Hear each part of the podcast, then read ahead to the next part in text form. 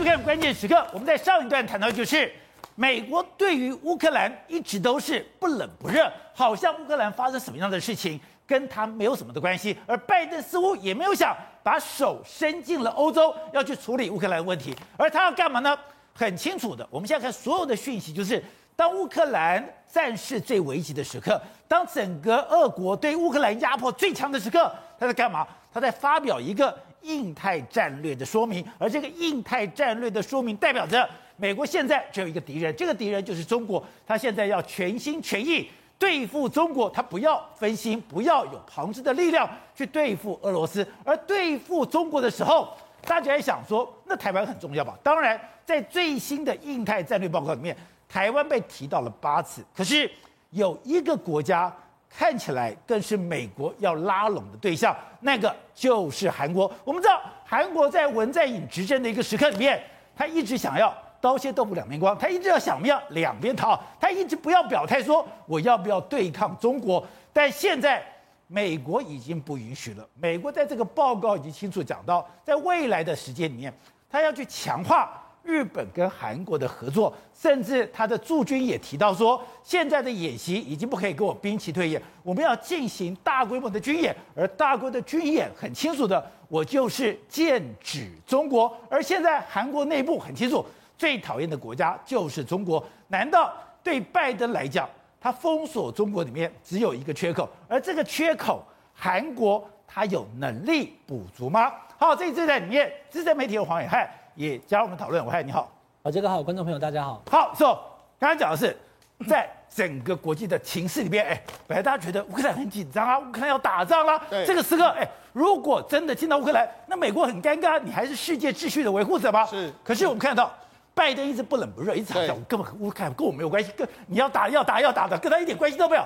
可是这个时刻，他就出了这个印太战略。对，印太战略你特别点出来里面最重要的。对。既然是美国现在最重要的事，我要把韩国拉进来。没错，事实上乌克兰危机当然很危险，但是在拜登的选项里面来说的话，乌克兰危机搞不好还不如韩国三月九号的总统大选来的严重。啊？为什么这样说？你说乌克兰危机？没有三月九号的韩国大选来的重要。为什么这样说？拜登最近不是公布所谓的印太这个战太平哎印太的这个战略吗？他战略里面有写到一点，就是说我们为了改善跟盟国的关系，我们一定要化解日韩之间的矛盾，因为日韩是我们在亚洲最重要的两个伙伴。对，他们一直这样的话，我们没办法专心对付我们的敌人，也就是中国。所以呢，你都知道最近局势真的出现一个大变化。原本呢这个领先的这个尹锡悦跟第三名的安哲秀，他们最近呢恐怕要联手起来。要对付文在寅，甚至尹锡悦丢出一个风声，说我准备要清算文在寅。哦，所以这就是一个美国的啊，所所谓的这个韩国里面的亲美的势力的这个抬头。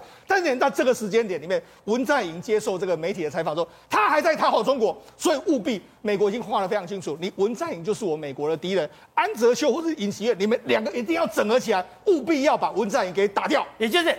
当美国要对付中国的时候，那当然就是第一岛链。第一岛链，你刚刚在讲的，谈到日本、中台、台湾，可是韩国一直是一个破口。是韩国的破口，关键就在谁？关键就在文在寅。对，而文在寅已经给你很多的施压，就文在寅还讲，我们一定要去强化中国跟韩国的关系。对，而这样一个动作，你说美国一定？除之而后快，没错，我们就讲嘛，实际上这个所谓的印太的这个战略里面来说，美国报告提出叫加强印度太平洋安全的五大战略，然后它目目标还是说这个一一年到两年之内要追求的十项行动目标里面，他就把改善日韩关系放在一到两年之内一定要改善的。好，那那那，这为什么这样子？他讲的非常清楚，我们要深化几个在印太的时候，澳洲、日本。韩国、菲律宾和泰国，这里面这五个是最重要的同同盟。但是呢，日本跟韩国呢，没有办法处心，没办法一起对外。譬如说，美国的什么干净网络或是四方会谈里面达成了一些协议，韩国不加入啊，那也没有办法。所以他一定要改善日本跟韩国之间。他们连情报分享都没有。对，所以这个日日韩之间的关系，甚至在整个半导体的关关系，一定要改善。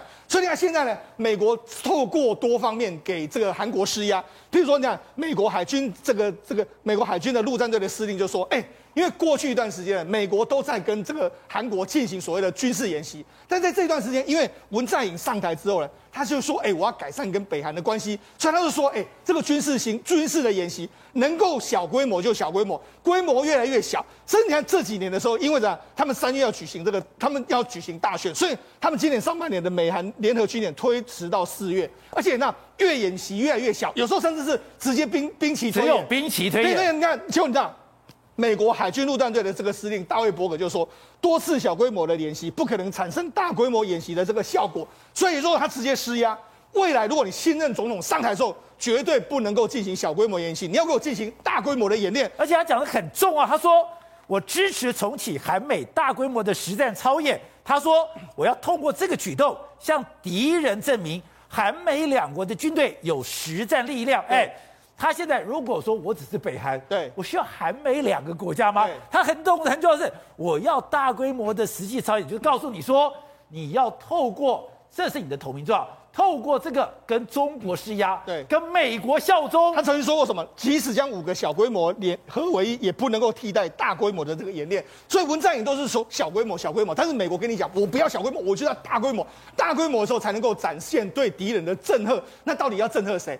当然不言可喻，就是中国嘛。所以这就是文在寅一直不愿意接受的这个状况。所以美国对文在寅的压力已经图穷匕现了，已经到最后关头了。就让文在寅在最近的时候又接受所谓全世界八大这个通讯社，因为他即将要卸任，他讲。他过去的一个状况，就他讲的过去状况里面，让美国看得更头大、更火了。对，他说：“诶、欸，韩中两国应该问面对未来三十年，应该更成熟、更坚实的双边关系。”然后他同时在讲什么？诶、欸，美国目前跟中国处了不愉快，那我们韩国要扮演，就是说要扮演他们两个之间的润滑剂。诶、欸。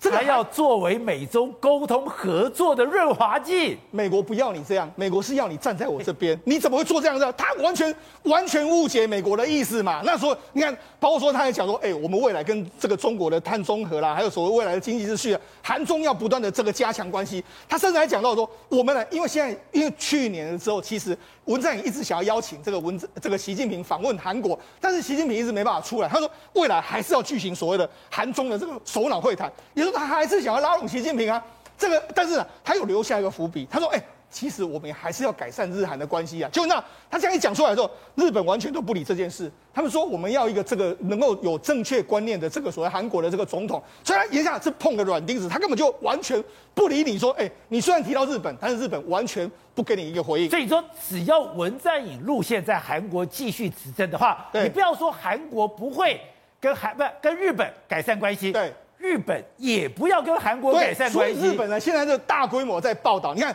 日本的读卖新闻，他说什么？你看韩国的大统领开始选举，那二十二日开始展开正式的选举，二十二天的选战。他说是文在寅的亲中国、北朝鲜的路线的审判，所以他讲的非常清楚哦。他就说，其实这就是你亲中国跟北韩的路线的一个审判之战。你对还是不对？全国全韩国民众会给你一个最重要的这个决断。读卖新闻居然用路线审判来定调。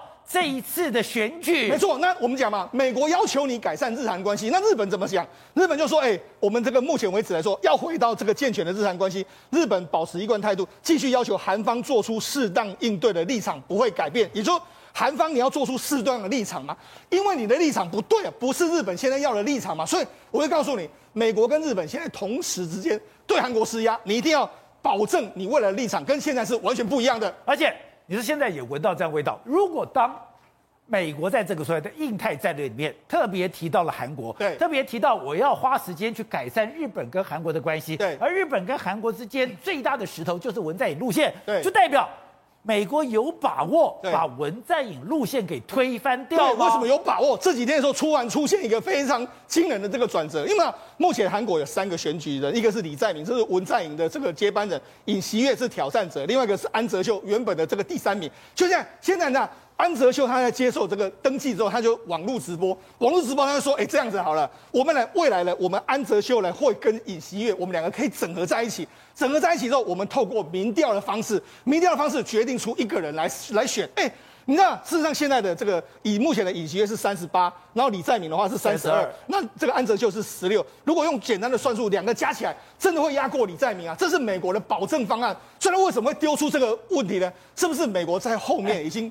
我已经完成了总统人选的登记。对，总统人选登记完以后，国民之党、国民力量党、国民力量党就是尹锡悦，就是我安哲秀跟尹锡悦合作，那执政党的胜算就更低了。他就是要干掉这个李在明这样一个状况。好，那事实上除了这个，除了两个可能整合之外，哎，尹锡悦居然也开始下重手。那怎么下重手？他现在在，哎，现在文在寅还是总统哦，他居然就直接攀出抛出来说，我准备在未来当选之后，我要清算文在寅。他直接跟你讲哦，他要清算文在寅选举，对，所以要清算文在寅。他说文在寅政府中的这个违法者，应该根据法律收到应该的处罚。好，当然了，他过去他讲的是过去的，包括说像前法务部长曹国，这原本呢是文在寅的接班人，另外是文在寅的亲信，这个首席经济顾问金尚祖，他在炒地皮，他炒地皮，然后他这个公务员的话来说的话是滥用他的职权，这两个人我要清算你，但是言下之意称，他也可能会清算文在寅嘛。所以现在，那他这样说之后，人家文在寅说什么，尹锡悦以前是检察总长，哎，他如果干了总统，他是真的会清算的。对，因为为什么？因为尹锡悦之前就是清算朴槿惠闺蜜闺蜜们事件，就是由她所办，所以她其实已经清算过一次。她现在再说我要清算你文在寅，那那文在寅第一个时间他说，哎，我对你这个表示要这个强烈的愤怒，我要求尹锡悦去道歉。他说你这个是一个整个政治斗争的这个状况，所以你看事实上。这个为什么他要这样做呢？他在挑动起很多人质疑说他过去清算朴槿惠嘛，现在我就说我要清算这个文在寅，朴槿惠的票会在我的身上。对，所以他现在已经使出重手，准备随时要干掉这个文在寅的这个政权。所以今天韩国的选举根本不是政党轮替，对，他根本就是一个夺权杀战争了。他们是战到这个最后一刻，你你死我活，因为为什么？过去的韩国的历史里面，每一任总统下台之后就被清算斗争，所以现在文在寅当然要卯足全劲，想要保住他的政权，能够让他接班的。但是尹锡悦也想办法斗斗争你，所以他现在讲的更多。你看他现在要说什么？哎，我们韩国有一个国家情报院，他说你在大选前更换这个伺服器啊，而且在销毁证据啊，就也也说过去有非常多可能不利于文在寅的，或者不利于文在寅政党的所有东西，慢慢都被一一的消除。所以呢，尹锡悦就说，哎。你这种以更换伺服器的名义挪走，如果删除或者废弃部分的资料，那么国民不得不严重的这个问责。所以呢，他现在就直接打说，你文在已经开始在毁灭证据，开始在这样做。那当然了，他们国家情报院说尹锡悦所说的跟事实完全不符合，所以告诉你，现在韩国的这个所谓的选举战已经打到这种白热化的局面。这个文在寅面对他的这个政权的生死战，他的确也真的该下重手了，而且。碰到这一次的北京冬奥，对，更让韩国的反中的力量大幅的增加。哎，现在等于说，对于整个文在寅系统是越来越不利了。对，所以美国介入的可能就越来越高了。没错，实际上这次的尹锡悦目前为止，他主打什么？他主打年轻人。所以呢，尹锡悦的很多广告现在都是打年轻人。为什么要打年轻人呢？因为年轻人在这一次的冬奥里面，他对。中国的这个立场，或者对中国的这个恨意，慢慢的上升。那这个部分呢，尹锡悦只要把这边巩巩固住之后，他胜选的可能性将会非常非常之高。喂，是你跑过八年的总统府，当过总统府的这个记者联谊会的会长，哎，你对国际形势有一定的了解。今天拜登讲了说，我的印太战略里面，一到两年内我要改善日韩的矛盾，就代表他有能力介入吗？他真的可以让韩国改变现在？他的路线吗？宝杰克，中美的对抗它其实全球性的，所以在这个印太战略当中，韩国到底是站在美国多一点，还是站在中国方面多一点，它是很关键的。哦，那当然文在寅是一个我们现在目前要关注的指标了哈。我先跟大家讲哈，文在寅他最近在韩国的朝鲜日报跟 TV 朝鲜联合去勘塔民调公司做的一个民调当中做出来，我先跟大家看哦，看了以后你会吓一跳啊。好，就是，你知道韩国原本哈，他最讨厌的国家是哪一个国家吗？对，最讨厌北韩吗？对，就是朝鲜啊，就是大韩民国讨厌朝鲜，因为北韩、南韩对抗嘛。那第二个讨厌的呢，过去是日本哦。但是观众朋友，你看一下最近的这个最新的调查当中，韩国人一到十分，你随便提啊，你可以零分，你可以十分啊。比如说这个国家，美国你要给几分，日本人给几分？结果南韩的民众，观众朋友，你看哦。他对美国十分当中给七分，就最后平均起来很高啊。哦，所以南韩民众对美国其实是相对非常好感度满。我们需要的是美国的帮忙。满分十分，他打了七点二四。你看哦，日本其实只有三点四分，直接对半砍。因为过去日本殖民过南韩三十五年，所以那个过程当中有一些恩怨情仇了啊。北韩二点四二，观众朋友在这里，二点六中国大陆现在得到的分数比日本还低，好感度只有二点六。现在好感度二点六，然后有百分之三十的人通通给中国大陆零分。哦，有百分之三十人是完全对中国大陆没有任何好感哦。可是也有一群人，大概两成左右的人，还是给了六到十分。那为什么会发生这种状况呢？因为韩国人越来越发现说，哎，奇怪，我们为什么要对中国大陆言听计从啊？为什么文在寅要提出所谓的三步政策啊？观众朋友，文在寅的三步是什么？因为当美国在韩国部署这些武器系统的时候，文在寅他对中国大陆提出了三步承诺：不加入美国的反导系统，不会发展美日韩三方的军事联盟。这个跟拜登的这个印太战略就就矛盾了。对，然后呢，也不追加萨德系统啊，所以中国大陆不用担心了，我不会跟美国走更近的。错，韩国的民众现在讲说，为什么不跟美国走更近？你应该跟中国大陆离更远。这就是目前韩国的一个民情，从这个民调当中可以看出来。难怪刚刚讲的独卖新闻就讲了，这一次的选举是对于他的整个文在寅政策的总检讨跟清算。对，所以其实文在寅现在在美国跟中国之间他在拉扯的时候，他要特别注意了，民众是怎么想的。那我已经讲了，过去那么南韩的民众对于中国大陆没有那么大的排斥感，可是最近开始慢慢出现了，包含了这一次的冬季的北京奥运，哎。可以看得出来，很多的项目，南韩的群众讨厌中国大陆啊，就说你都把我们的金牌拿走了，所以引发了所谓的抗中潮。好，这我跟大家讲哦，其实南韩在这段期间当中，朝鲜日报还特别写了一个社论，你看他的用词是什么？他说韩国应该要拿出对日本，因为过去对日本不满嘛，对日本的暴躁脾气只要一成就好了啦。你要去对待中国，我们才算得上是真正的主权国家。你对日本那么凶。韩国人对日本都都以前日本跟韩国不管棒球啊，或是怎么样啊，都是竞争的。那你为什么忘记拿出这种强硬的脾气对日本？为什么不对中国？所以现在连这个报纸都写社论这样讲，而且朝鲜日报的标题居然讲：永远的桎梏就是中国。你只要拿一成对日本的暴脾气，你才是一个受人尊重的国家。好，那还有另外一点哦，这个是在政治经济文化上面设计的一个很大的问题的。所以如果你不喜欢北韩，那你为什么会喜欢中国？哦，南韩不是自由民主吗？我们不是已经经过了那个呃整个过程当中，我们已经站起来是个民主的国家吗？观众，你看一下哦，他这边有提到，就是说这个社论说，韩国已经创造了比整个西欧更大的中国炫耀国力，也无法追上的自由、人权跟富饶跟文化。那为什么我们还不敢要堂堂正正的去面对极权主义的国家中国？这个报纸认为中国是极权的，不应该对中国事事顺从，应该要抵抗中国。而且韩国媒体最近特别点出来，导播看，这个是韩国的地图，里面有个非常小的岛屿叫济文岛，当时被英军占领了。他特别用这个来说明什么？当时英军是用占领了这个岛，我要对付俄罗斯。对，现在同样的情势就是，美国也要透过韩国要去对付中国。韩国在这种两强之争，你要有一个自觉。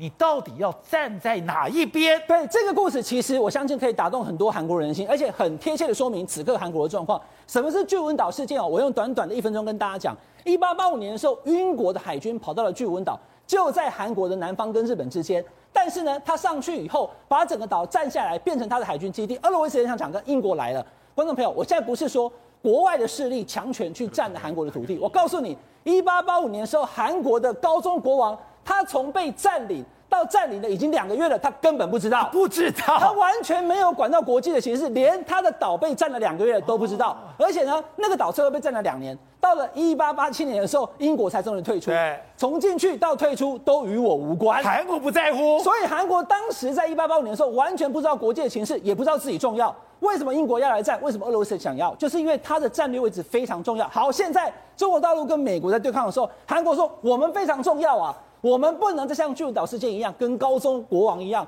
完全不知不觉，不知道国际的形势。对，美国为什么把韩国纳进他的印太战略当中？我们重要啊！那这个时候你还可以完全对国际形势不知不觉吗？所以韩国的媒体特别引用刚刚的民调跟这个故事，还有社论，在告诉所有的韩国民众，现在韩国是战略地位非常重要。董事长，对于这一次我刚刚讲到的印太战略，哎。现在乌克兰已经打成这个样子，乌克兰感觉就是要打仗了。结果我们看到拜登完全不在乎，好像跟他一点关系都没有。他真的全心全意都放在亚洲，都放在中国。而对付中国的时候，我就要拉帮结派。而拉帮结派，你看我的盟友不可以有任何矛盾。所以在这个印太战略里面就特别提到，他一定要去处理日韩关系。我们知道日韩之间之前关系为什么管那么紧张？就是文在寅路线。现在美国已经确定，我要把文在寅路线给干掉。而且我刚刚我觉得其实最有路杀芦苇的就是尹锡悦，他说了，如果他当总统，他要清算前朝。这个啊，韩国的政治啊非常特殊，韩国的政治啊充满了仇恨、报复。每一届总统选完之后，他都下一届一定是报复、清算下一届，所以搞得每一个总统都不是都会坐牢，都是坐牢。然后呢，因为这个选民选总统啊，你有家属，你有派系，你有跟财团的关系，对，所以都会扯不清。但是他卡到一个，他就可以办到底。一办到底的话，你就间接关系，你看这这一下一关就关好几年。对。然后这里面背后，其实我个人觉得有一只无形的手在后面，那个是美国，那个美国那只手，美国其实是可以介入韩国司法的哦。哦。它可以叫青瓦台特色哦。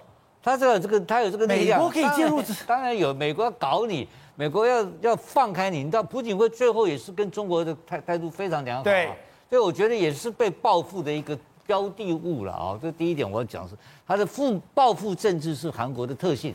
然后第二个事情来讲的话，最近这一次的情况的日韩关系有历史的情仇，就跟我们台湾的一样，就我们这中国有台湾有慰安妇的问题。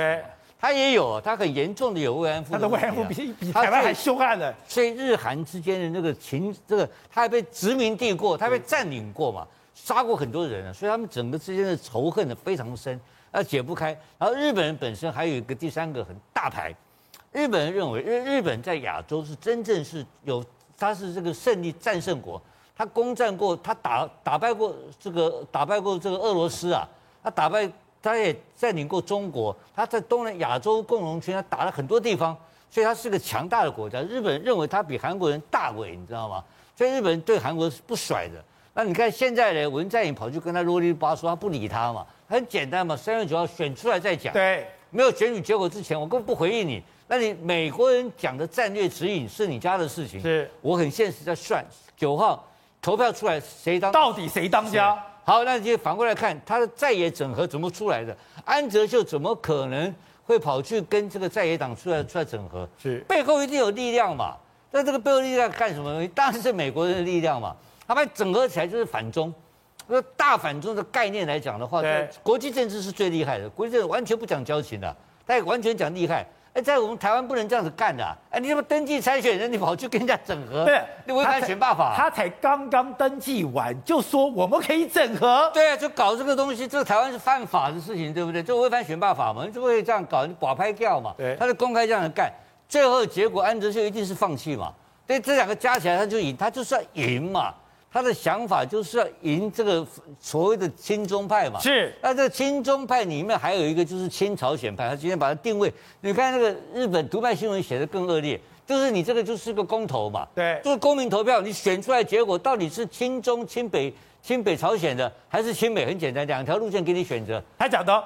这一次的选举就是文在寅亲中北朝鲜路线的审判。对，那我们在台湾的讲法就是一个公民投票嘛，对，对不对？所以他这个概念就是直接就卡住你了嘛。那这个结果下来的情况之下，那老百姓怎么不受影响呢？三月九号投票吓都吓死了嘛。所以他现在讲的关键是年轻票嘛。那年轻票就跟台湾的情况一样嘛，在年轻得年轻票者得天下。那年轻票怎么会是？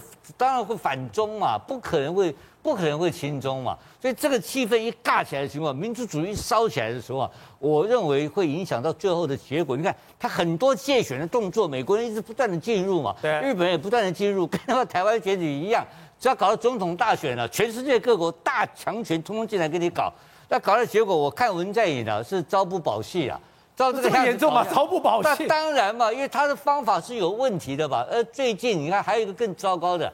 他就搞，因为他把他把他跟亲中、跟亲北朝鲜两个挂钩在一起嘛。那你我请问你，小金今天这个今今这个北朝鲜最近干了什么事情？射了七颗导弹，一个月搞了七颗，他射了七颗导弹，代表了北朝鲜内部问题很严重嘛。他不然一直发导弹干嘛？他射射飞弹，让大家来注意我。他不就是要美国来给他钱呢？讲白的啦。他就是今天要钱，他生活过不去了嘛，他的而且疫情也很严重嘛，已经是非常严重，就不断的在不断的射导弹。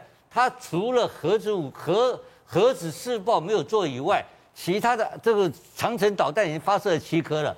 那么这以前以前发一颗没，日本人吓死了。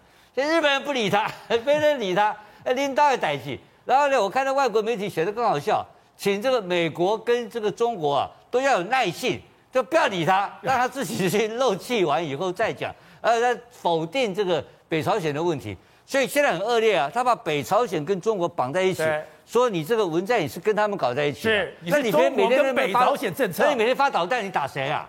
所以这个。全部整个，我认为是有不敢讲美国阴谋，但是借选的痕迹是非常清楚的。那等到选举完毕以后，亲美政权确实产生了，这个时候日韩才有可能合作。因为日韩有个重要的合作东西是什么？你知道吗？是军事情报合作。对，就是情报。这两个一不合作的话，这个美国拿不到，美国要整合，你知道吧？还有第二个，这个美国司令官讲的对不对？他说大型大规模演习，大型演习跟小型演习不一样。我很简单嘛，一个师对抗跟一个班攻击，这两个怎么会一样？我们这最简单的道理，鬼扯淡嘛。所以韩国人在鬼扯嘛。那韩国这一批政府将来，他是摆明了就是我要跟中国靠拢。那这个选举结果下来，结果如果是亲美派胜利的话，一定是清腥风血雨，绝对不会好日子过的。好，慧成刚刚讲到的，现在这个局势真的是开始世界重组，中美对抗打破了过去这样的一个权力平衡。台积电也受不了了。今天刚刚讲，台积电现在今天最重要的新闻是，哎，他居然去征求员工，征求什么？国际政治学博士经历，而且有四年数据分析。哎，他现在已经不是要工程人才，不是要所谓的电机人才、化工人才、材料人才。我要政治经济人才了，因为当你企业大到一定程度的时候，你就不可能政治归政治，经济归经济，政治跟经济是绑在一起，不不可区分的。那现在其实台积电它所开出来，我们现在录影的时间将近七点半，我们查了一下，现在已经有九十二个政治学博士报名了。开玩笑，我如果是我也马上报名啊！这大概是因为你知道，念文组的通常那个收那个所得，哦，我刚刚听到我们副工讲，哎。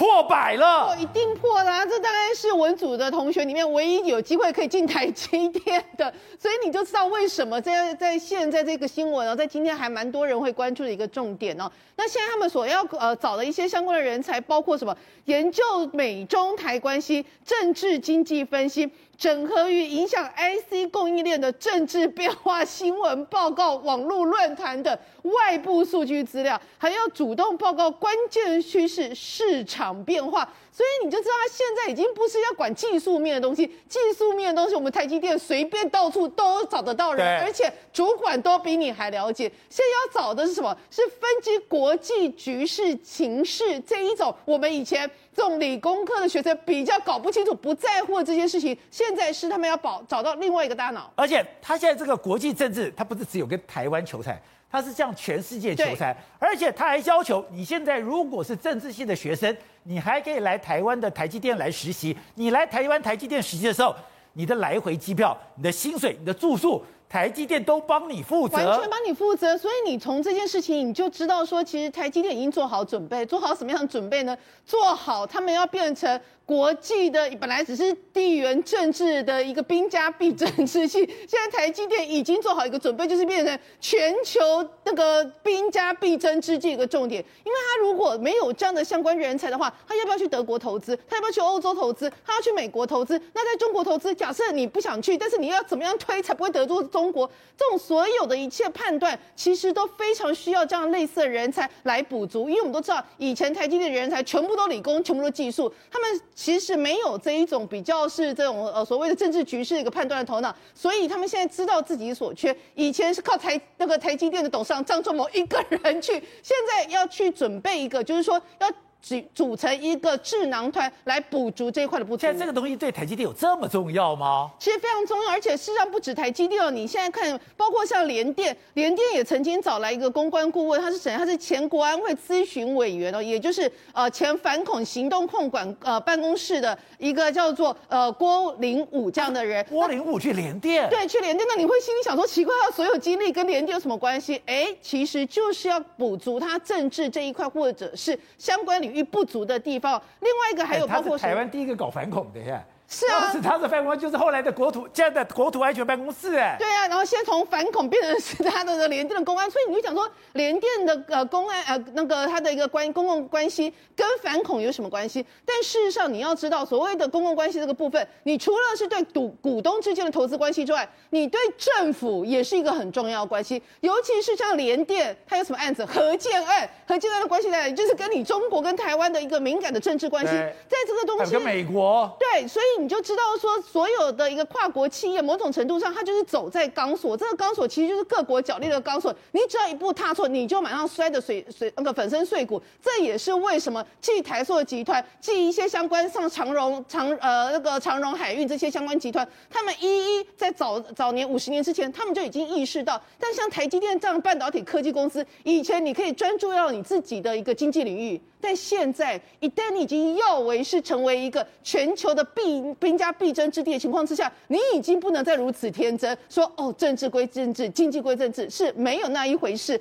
走，我们知道现在高雄，哎，特别哦，陈其迈说他每天晚上打电话给中东，说我就要五星那块地。现在五星这块地的确也要给台积电了，对。可是现在他要去弄环评，环评奇怪了，怎么一拖再拖？天下杂志就去问高雄市政府是到底怎么回事？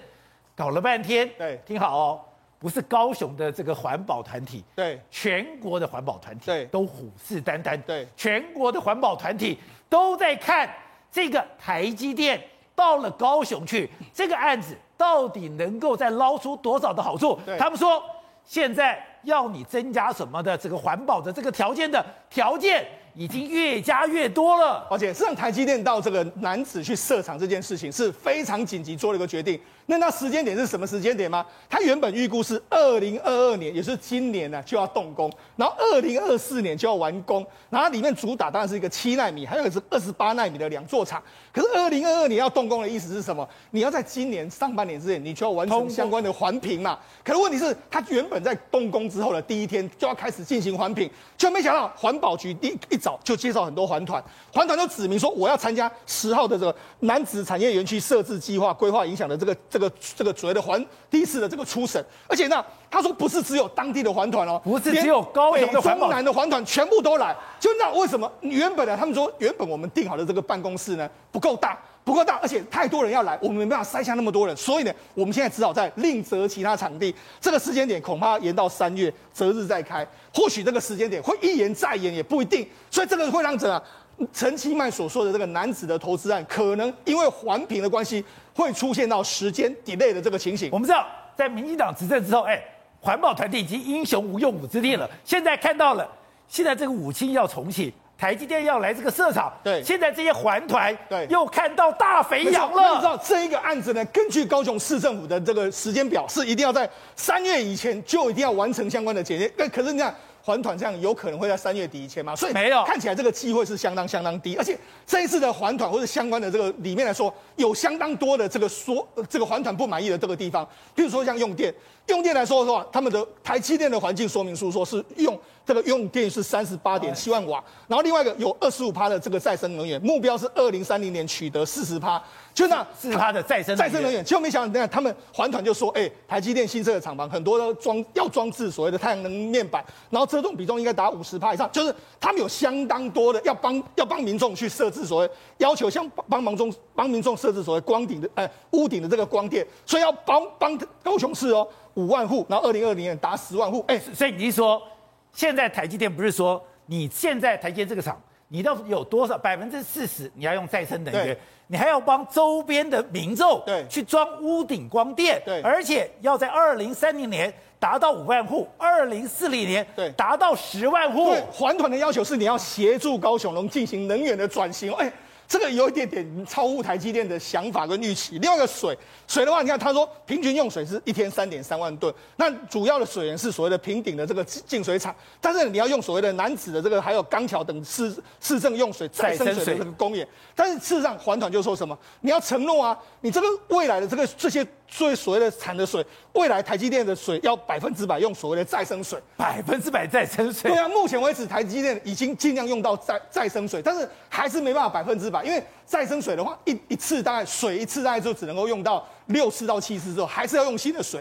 所以这个完全对台积电来说可能也没有办法。另外一个就是根据目前的这个相关的这个规划里面，产因为这个用地里面来说的话，它里面用的这个产业用地高达百分之七十六，那绿地只有零点三，只有占这个比例的一趴。所以它要求什么？它要求你要设置所谓的后进的这个生态公园，然后要更多更多的生态公园都要纳到这里面来。所以台积电来了以后，你要帮附近的做这个屋顶的光电，对，你要去这种再生水，对，另外是。你要帮我盖公园，对，所以这些种种种种的这个环团要要求，对台积电形成一个巨大的压力。那你有办法如期完成吗？那你更不用讲。我跟你讲，这个案子为什么会难？到目前为止，因为我们知道中油所在地这一座炼油厂，如果大家有去看的话，现在是一定在完全在整地之中。因为这个地过去一段时间是受受到非常大的这个污染，里面有非常多的汞啊、重金属的这个污染。台这个我们知道台积电他们是派了相当多的这个工程，哎，高雄市政府派了非常多工程师进行整地，跟中油边编列了三百亿的预算，他把这部分的土完全都刨起来之后，这已经要掘地三尺，对，把所有地全部征过一遍呢。刨起来之后，到这个特殊的机器去把这个土地征了之后，征了之后去水之后再拿拿回来，这样的过程里面，现在这个案子，现在这个动作还在进行之中，搞不好他没办法完成。但是呢，实际上相对于我们刚才讲到还团的这个状况，也搞不好会让他没有办法完成。